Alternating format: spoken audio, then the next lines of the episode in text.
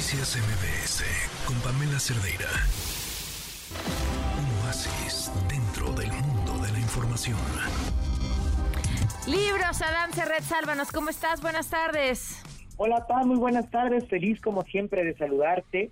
Y en esta ocasión con un libro muy particular, un libro que nos abre las puertas a otros mundos que normalmente eh, pues desconocemos y los vemos desde la otredad es el libro de Carla Pascuale, es una escritora mexicana, escribe este libro de viajes, este libro que es una especie de diario, que se llama Descubrirme en Qatar, en la editorial Nitro, Nitro Press, y lo que cuenta aquí, Pam, es una mujer mexicana eh, que a los poco antes de cumplir 30 años, en 2006, se lanza a vivir a Qatar, un Qatar que en esos momentos apenas está abriéndose al mundo, que es una mina de oro por la riqueza que tiene de gas natural, por la riqueza que tiene en general natural, y que ese lugar, Qatar, eh, Pam, como muchas personas saben, era un lugar que apenas y existía antes de este boom que tuvo con el gas natural, es decir, era casi un lugar de una sociedad nómada en muchos sentidos.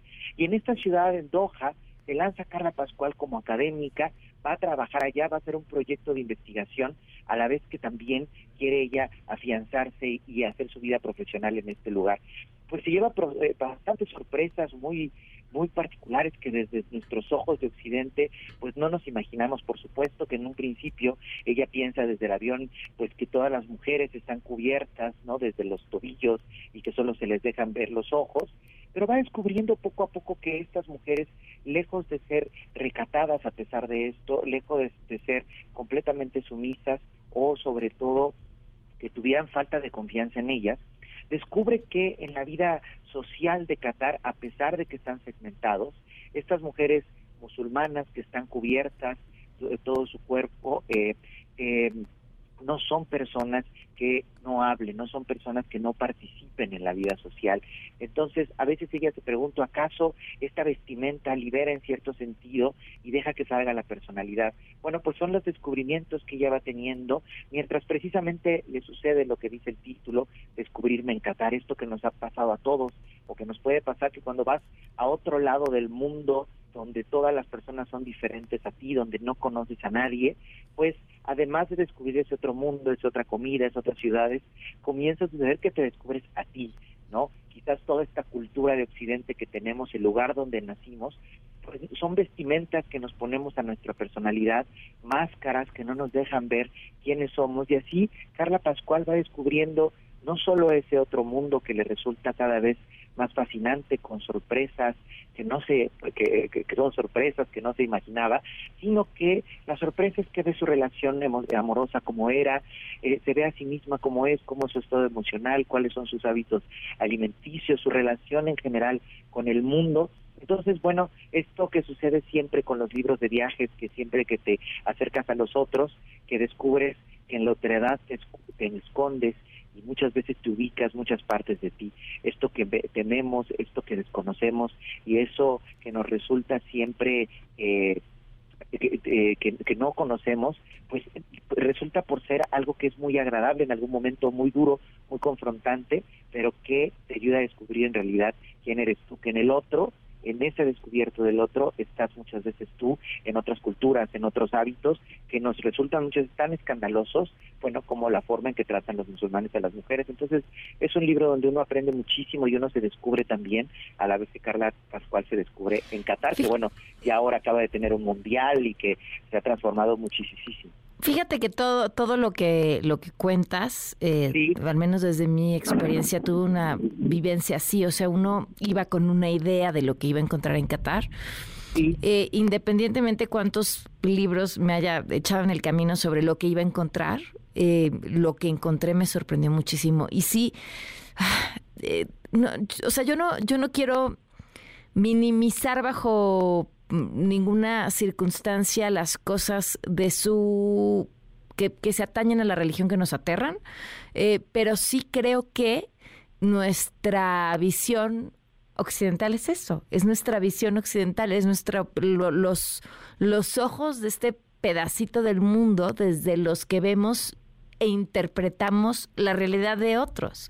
Y a veces nos damos cuenta que pues sí, que, que, que podemos estar muy equivocados. Mira, yo me acuerdo haber estado sentada con, frente a tres mujeres eh, en un centro en Doha, que es un centro formado por mujeres para mm, la cultura, para transmitir la cultura. Hacen varios eventos culturales, reciben a gente, les enseñan la comida, las costumbres, la vestimenta y además han rescatado toda la artesanía beduina porque ya no hay quien la haga. Entonces, como que encontraron a las últimas personas que sabían hacerla y que los tejidos se los enseñaran a las siguientes generaciones para que entendieran, como sucede con la artesanía en todo el mundo, qué, qué historias contaban esos tejidos, ¿no? Y, y les pregunto, oigan, es que yo esperé encontrarme, llegar aquí, encontrarme con mujeres oprimidas, ta, ta, ta, ta, y me hicieron una cara, pero una cara así de, ¿de qué estás hablando? Y, a ver, no, espérate, sacaron la lista de estudios de entrada. Yo estudio tal, tal, tal, tal. Ella es doctora, ella está en su segundo maestría y además de esto ocupa una posición directiva en una empresa que ta, ta, ta, ta, ta. Y a mí, pues no, a mí ser mujer nunca me ha detenido en hacer nada de lo que... Y entonces escuchas su visión del mundo, su visión de su vestimenta, su visión y de pronto te das cuenta que podrás estar de acuerdo o no, pero que lo vemos con nuestros ojos y nuestros ojos pues tienen ese sesgo, que lo vemos desde el lugar del mundo en el que estamos parados. Por supuesto, Pam, que, estamos llenos de prejuicios y creo que la, la, la ventaja, la maravilla de leer, de viajar, es confrontar esos prejuicios y decir, bueno, a pesar de que tiene cosas que podemos eh, no estar de acuerdo con los musulmanes, pues ahí sí tenemos un prejuicio terrible, porque lo que tú dices, a pesar de cómo las vemos vestidas, no significa que no tengan un desarrollo profesional, y no solo eso, sino que confrontan más a los hombres, lo dice aquí Carla Pascual, de lo que están acostumbradas las mujeres en Occidente. Ella como México dice, yo me descubrí demasiado recatada y morosa frente a cómo actúan ellas, que uno nunca se imaginaría eso, ¿no, Pam? Entonces, son, son cosas que para incluso uno ser autocrítico con nuestra sociedad y decir, bueno, podemos ver los defectos de los demás, está muy bien, pero que esos nos sirvan sobre todo para mejorarnos a nosotros como sociedad más allá del prejuicio hacia el otro y decir que está muy mal todo lo que hacen sin conocer para nada estas anécdotas tan fuertes que me dices que son una realidad. A ver, el mundial, eh, la, la gran crítica del mundial tenía que ver con el trato de los migrantes, estos grandes estadios hechos en muy poco tiempo con un lujo brutal a costa de la vida de muchísimos migrantes que, que van en condiciones muy complicadas a trabajar, sí. O sea, eso, insisto, hay cosas que no pueden minimizarse, ¿no? Que tengas un alguien trabajando en condiciones tales que pierda la vida por el calor, la temperatura, ta, ta, ta. Eh, pero, pero, pero, perdón. ¿Y nosotros cómo tratamos a los migrantes? O sea, porque hay, porque hay que voltear a ver nuestra hipocresía también. Eh, y, y, bueno, no sé, me, voy a leer el libro, ya lo quiero, ya lo quiero, Dan.